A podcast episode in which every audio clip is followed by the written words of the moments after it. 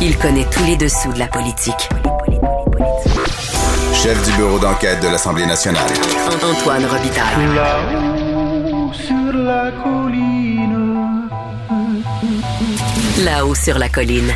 Cube Radio.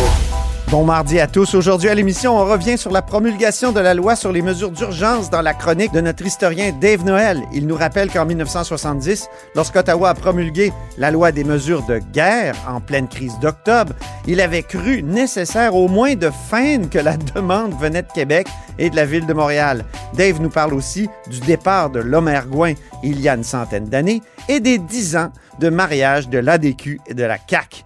Mais d'abord, mais d'abord, c'est l'heure de notre rencontre quotidienne. Grand philosophe, poète dans l'âme. La politique pour lui est comme un grand roman d'amour. Vous écoutez Antoine Robitaille. Là-haut sur la colline. Et bonjour Marc-André Gagnon, Bonjour Antoine. correspondant parlementaire à l'Assemblée nationale pour le journal et le journal, en remplacement de Rémi Nadeau aujourd'hui. Commençons d'abord euh, par parler du malaise Charret. Oui, un- Le fantôme est de retour. le fantôme de Jean Charest qui planait aujourd'hui dans les corridors de l'Assemblée euh, nationale. Il faut dire que les rumeurs hein, d'une candidature éventuelle à la chefferie du Parti euh, conservateur euh, du Canada euh, s'intensifient. Donc, euh, les correspondants parlementaires aujourd'hui euh, se sont amusés à, à- à- à ramener le nom de Jean Charest à, tout un chacun et ça a donné place à plusieurs euh, euh, réactions, euh, aussi à des malaises. Il y, en a en tout cas qui ne se sont pas gênés euh, pour Est-ce qu'on commence par le malaise? Parce que c'était quand On même assez spectaculaire de la part de Dominique Anglade. Absolument. Donc, les collègues qui sont amusés à lui demander si euh, euh, Jean Charest considère que c'est un, un bon libéral. On peut écouter ce que ça a donné. Ce qui veut dire que je ne vais pas intervenir dans une, une éventuelle course au leadership au niveau fédéral. son passé, de son. C'est un, bon libéral, qui est apprécié par votre base libérale. Est-ce que vous considérez que c'est une personne qui devrait faire le saut en politique au fédéral et qui euh, fait une bonne candidature? Écoutez, c'est un choix, c'est un choix qui lui appartient. Et, euh, et encore une fois, je ne vais pas m'immiscer dans une course au leadership. M. Charest, est-ce que ça vous arrive de lui parler? Je n'ai pas parlé avec M. Charret récemment. Est-ce que ce serait un atout sur la scène fédérale, de retour sur la scène fédérale? Encore une fois, je ne vais pas m'immiscer euh, dans une, dans une course au leadership euh, pour, un- pour un parti fédéral. Je vais leur laisser faire, euh, faire leur travail et euh, nous, on fera le nôtre. C'était un peu une torture, hein, le, le- le supplice de la goutte, comme on dit. En tout cas, le malaise était palpable. Et, et je peux pas faire autrement que de me rappeler euh, l'époque où c'était Philippe Couillard qui essaie de prendre ses distances à l'époque avec euh, Jean Charest pour présenter le Parti libéral sous un nouveau euh, visage avec de, de nouvelles couleurs, avec bon, les, les résultats qu'on a connus évidemment aux dernières élections. Donc on voit que Dominique Anglade essaie de prendre ses distances, en tout cas avec une perche assez, assez longue de, de Jean Charest.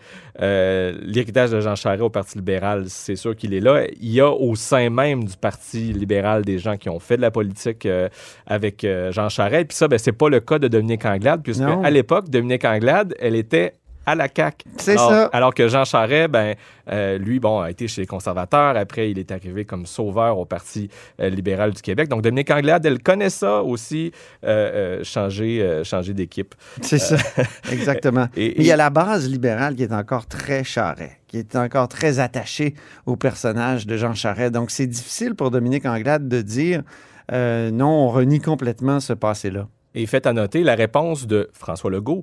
Euh, on, peut- on ne l'entendra pas, mais euh, parce que ça a été très, très bref dans les corridors. Il a dit essen- essentiellement la même chose que Dominique Anglade, c'est-à-dire que lui, il ne veut pas s'immiscer dans les courses à, à la chefferie sur la scène fédérale, mais rappelons qu'il ne s'est pas gêné, par contre, Oui. pour s'immiscer dans la dernière campagne électorale fédérale. Et parlant de gens qui ne se sont pas gênés aujourd'hui, euh, toujours au, au sujet de la candidature de Jean Charest, ben, il y a Gabriel Nadeau-Dubois. On a senti un plaisir coupable chez lui de, de- de revenir sur le malaise qu'on vient d'entendre avec euh, Dominique Anglade et il ne s'est pas gêné, comme je l'ai mentionné. L'héritage politique de Jean Charest, c'est les gaz de schiste, la corruption et l'austérité. J'écoutais Mme Anglade tantôt euh, commenter le retour potentiel de Jean Charest en politique. Son malaise était palpable et je la comprends. Elle fait des pieds et des mains en ce moment pour convaincre les Québécois Québécoises que son parti, le Parti libéral du Québec, est devenu un parti progressiste. Je pense que le retour de Jean Charest compliquerait pas mal sa tâche. Et quand je parlais donc de plaisir coupable, on l'entend, et tellement coupable que j'ai vu Gabriel Nadeau-Dubois euh, récupérer cet extrait-là sur ses réseaux sociaux Ah oui. euh, pour donc mousser euh, un extrait de cette conférence de presse. Alors comme quoi, lui, ben, ça lui rend service dans sa stratégie politique, j'ai l'impression. Ben oui, c'est sûr. Et, et il met le doigt sur quelque chose, là. Parce que c'est vrai que Dominique Anglade essaie de se présenter comme progressiste. Et quand on pense que Jean Charest a beau être un, un conservateur un rouge, c'est quand même au Parti conservateur qui s'en retourne. Donc, euh, pour elle, euh, c'est un passé qui ne veut pas passer d'une certaine façon. C'est compliqué pour, pour elle. Absolument. En plus que le parti est très attaché à l'homme. Et, Alors, et- c'est- et tu parles de, de- de rouge, ben, GND était lui-même un carré rouge. Oui. Il a donc euh, euh, personnifié un affrontement euh, contre Jean Charest à l'époque du, du conflit étudiant. On en a parlé beaucoup, là, notamment dans les journaux euh, en fin de semaine, plusieurs entrevues où on revenait sur le, prin- le printemps érable. On, on- on a bien senti que pour Gabriel Nadeau-Dubois, ça venait du, du fond du cœur.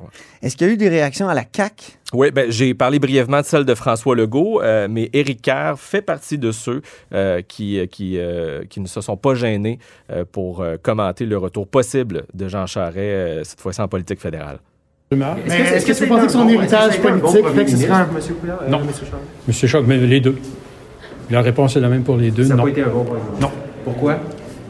Ben, parce que je regarde l'état dans lequel se trouve le Québec, le réseau de la santé, le réseau de l'éducation, les, le- les- les- les- les- pour les, aînés, les services aux aînés, les finances publiques, vous en voulez combien? Des mauvaises raisons. En plus, ben, on sait qu'au niveau de l'éthique, ça n'a pas été un modèle du genre. Alors, on, on- on entend aussi que dans le cas du ministre Éric Kerr, ça venait du fond du cœur. Oui, vraiment. Euh, sa collègue Sonia Lebel a commenté beaucoup plus euh, brièvement, mais considérant le rôle que Sonia Lebel a joué à l'époque comme procureur de la commission Charbonneau, on peut écouter ce que ça a donné. Ben, je pense que les gens ont écouté la commission Charbonneau, ils se feront leur propre opinion.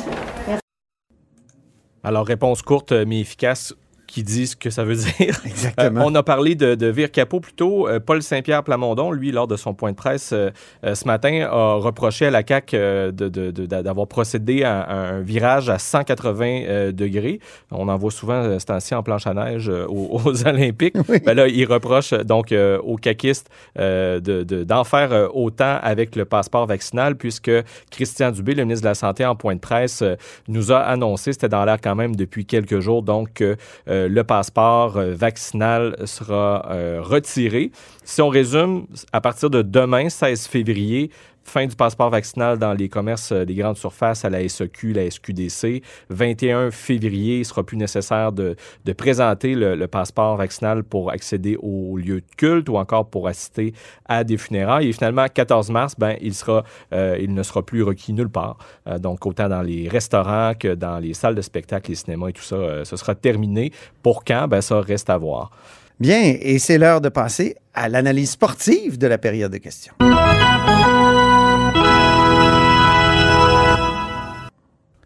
Le joueur le plus utilisé aujourd'hui, Marc-André, qui, euh, ce fut qui?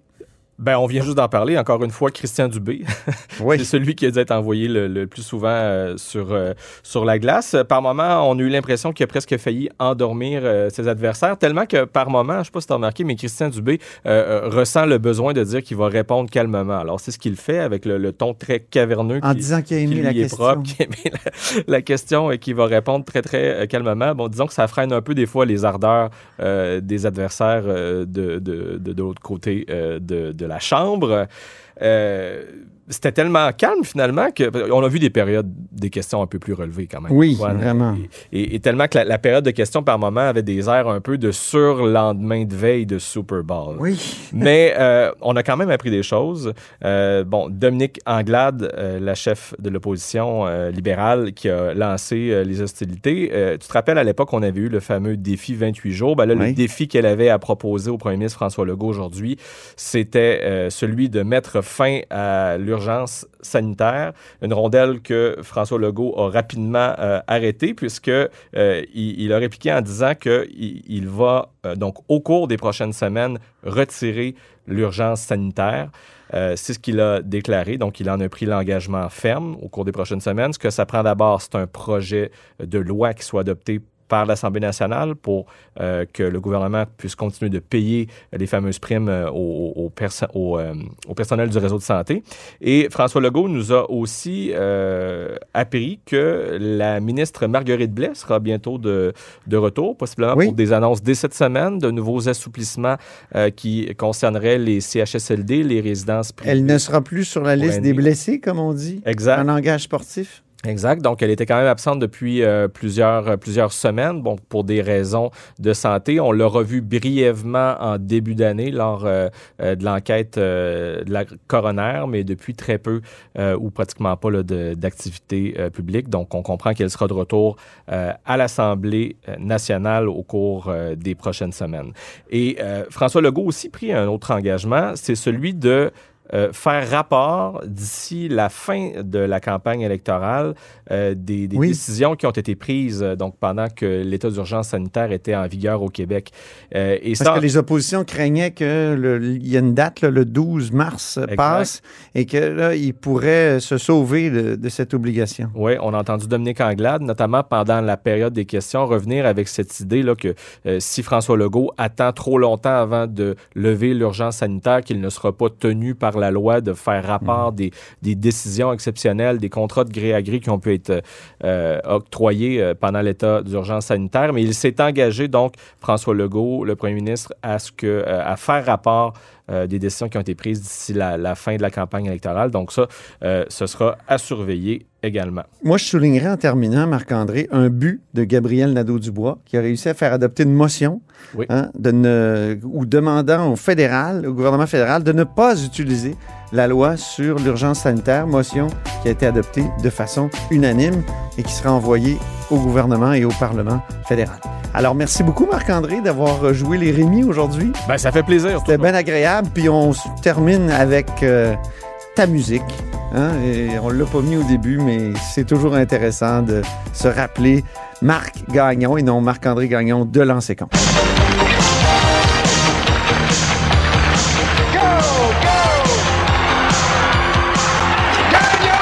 Donne-les ton show.